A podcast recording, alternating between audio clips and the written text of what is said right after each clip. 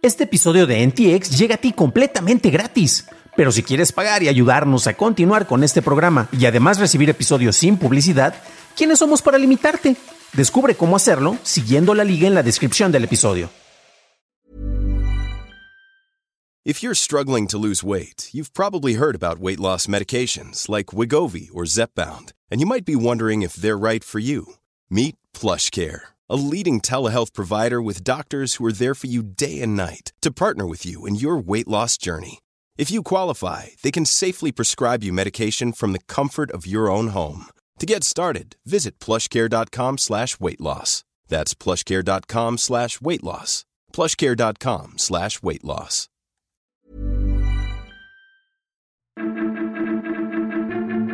TikTok no te espía, restringe en pantallas 8K en Europa y Google te ayuda a limitar la publicidad personalizada. Estas son las noticias de Tecnología Express con información más importante para el 21 de octubre de 2022. TikTok negó un reporte de Forbes que indica que la aplicación propiedad de ByteDance planeaba rastrear las ubicaciones de ciudadanos estadounidenses. El equipo de auditoría interna y control de riesgos de ByteDance debía realizar el supuesto seguimiento a esto. En Twitter, TikTok dijo que nunca se ha enfocado en rastrear al gobierno estadounidense, activistas, periodistas o figuras públicas, y también dijo que no recopila información sobre la ubicación precisa de los ciudadanos. TikTok además comentó que el informe carecía de rigor e integridad periodística. En un comentario a la BBC, un portavoz de Forbes expresó su confianza en sus fuentes y respaldan a sus reporteros. La Unión Europea planea establecer lineamientos más estrictos para el consumo de energía de televisiones para el 1 de marzo de 2023. Con esto se busca que los productos de mayor consumo no se vean en el país, como es el caso de pantallas 8K. La asociación 8K comentó que el consumo de energía impone límites tan bajos que ninguno de sus dispositivos sería aprobado.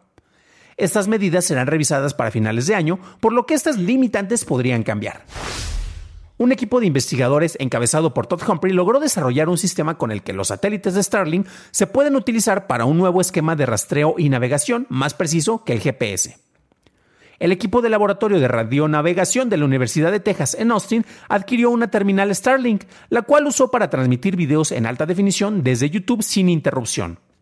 Esto generó una fuente constante de señales de Starlink, las cuales eran monitoreadas por una antena cercana. Humphrey entonces descubrió que Starlink usa una tecnología de multiplexación por división de frecuencia ortogonal para codificar sus transmisiones. Con esto buscaron secuencias de sincronización y encontraron que estas mostraban información sobre la distancia y velocidad del satélite transmisor.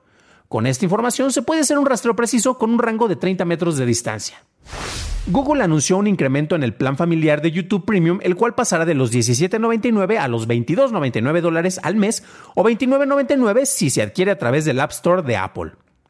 YouTube Premium te ofrecerá el contenido de la plataforma sin publicidad y el plan familiar permite hasta 6 cuentas. El costo de las suscripciones individuales de YouTube Premium permanece en los 11.99 mensuales. Este incremento se verá reflejado en Estados Unidos, Canadá, Reino Unido, Argentina, Turquía y Japón. Pasamos a la noticia más importante del día, y es que este jueves Google anunció que comenzará a implementar el centro de anuncios, el cual permite al usuario desactivar la publicidad personalizada mientras que permite el funcionamiento de búsqueda, Maps y el asistente de Google. Los usuarios también podrán desactivar los anuncios personalizados en YouTube sin afectar las recomendaciones de videos. El centro de anuncios se presentó originalmente en mayo de este año. Esas fueron las noticias y ahora pasamos al análisis. Pero antes de hacerlo, déjanos una calificación, por favor, de 5 estrellas en Apple Podcast o en Spotify o un like en YouTube que no te cuesta nada. La publicidad es un mal necesario. Muchos dicen odiar los comerciales o la manera en que los anuncios se presentan al navegar en Internet, mostrando ofertas sobre productos que no nos interesan e impidiendo que veamos el contenido que queremos y simplemente se están mostrando como una presencia molesta.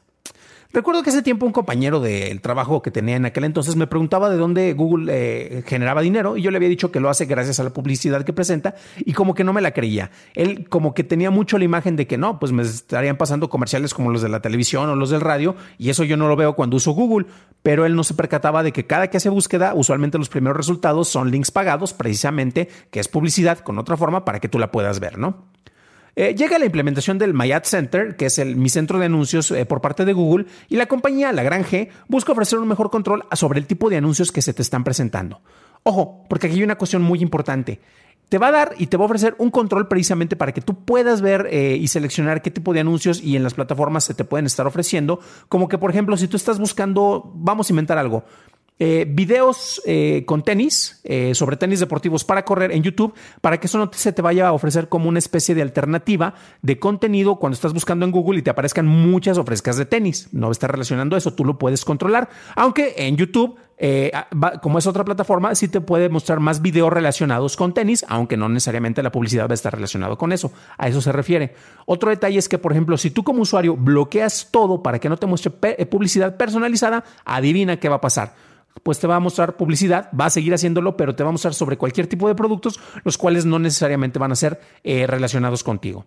Tenemos varias declaraciones, una de ellas es del vicepresidente y gerente general de anuncios en Google, y dice que podrás decidir en cuáles de tus actividades dentro de Google te mostrarán los anuncios sin impactar la experiencia o utilidad del producto. Esto desde luego lo dicen para que tú sigas utilizando su plataforma, aunque también seamos objetivos, o sea, cuántos aquí usamos DuckDuckGo, cuántos usamos Bing para hacer las búsquedas, ya que Google pues es el producto que está mucho mejor establecido, ¿no? Como lo mencionaba, este tipo de controles no eliminan los anuncios. Y yo creo, esto es estrictamente a nivel personal, Em, ¿Qué es algo más relevante. O sea, es más importante que se te muestre eh, información relacionada sobre algo que estás buscando. Por ejemplo, hace rato yo estaba buscando memorias USB y de repente me empezaron a aparecer mucha publicidad sobre productos relacionados con memorias USB. Eso es pertinente y gracias a estos controles, pues yo podría ajustarlo o no. Pero de repente, si yo todo lo tengo para que me mande publicidad aleatoria, o sea, no publicidad enfocada en mí como usuario, pues resulta que me podría mandar anuncios de leche en polvo y pues eso para mí es más X y para las empresas, para los anunciantes, pues desde luego no es tan conveniente. Cabe destacar que el manejo de la privacidad y el manejo de la publicidad han estado muy presentes en, el imaginario colectivo recientemente. Tenemos empresas, por ejemplo, como Netflix, que ya lanzó sus planes con publicidad. Bueno, ya los anunció y ya prácticamente se van a estrenar a inicios del siguiente mes en México y en Canadá y después en el resto del mundo. Y también tenemos otras empresas como eh, Uber, el cual también te va a estar incluyendo publicidad dentro de la aplicación.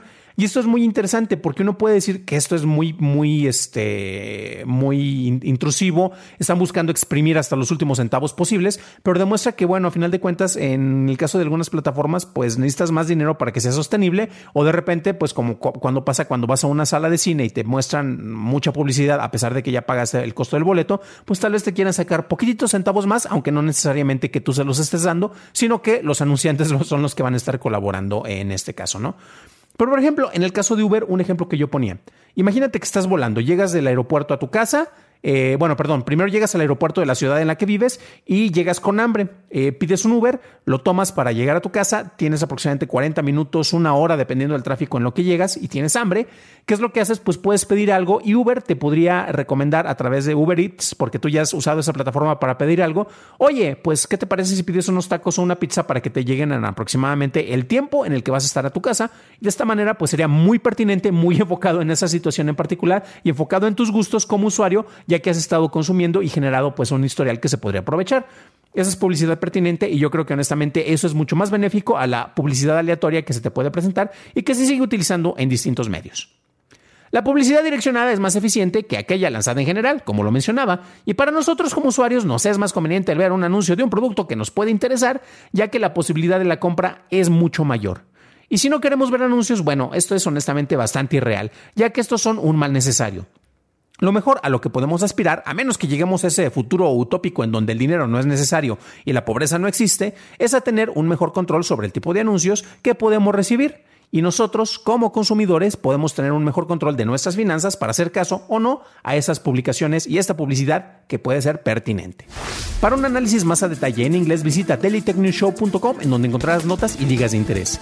Y si quieres saber más sobre otras implementaciones de publicidad en servicios web, revisa nuestro episodio 228 en donde hablamos sobre el lanzamiento del plan barato de Netflix con publicidad. Eso es todo por hoy, gracias por tu atención y nos estaremos escuchando en el siguiente programa. Deseo que tengas un fantástico fin de semana.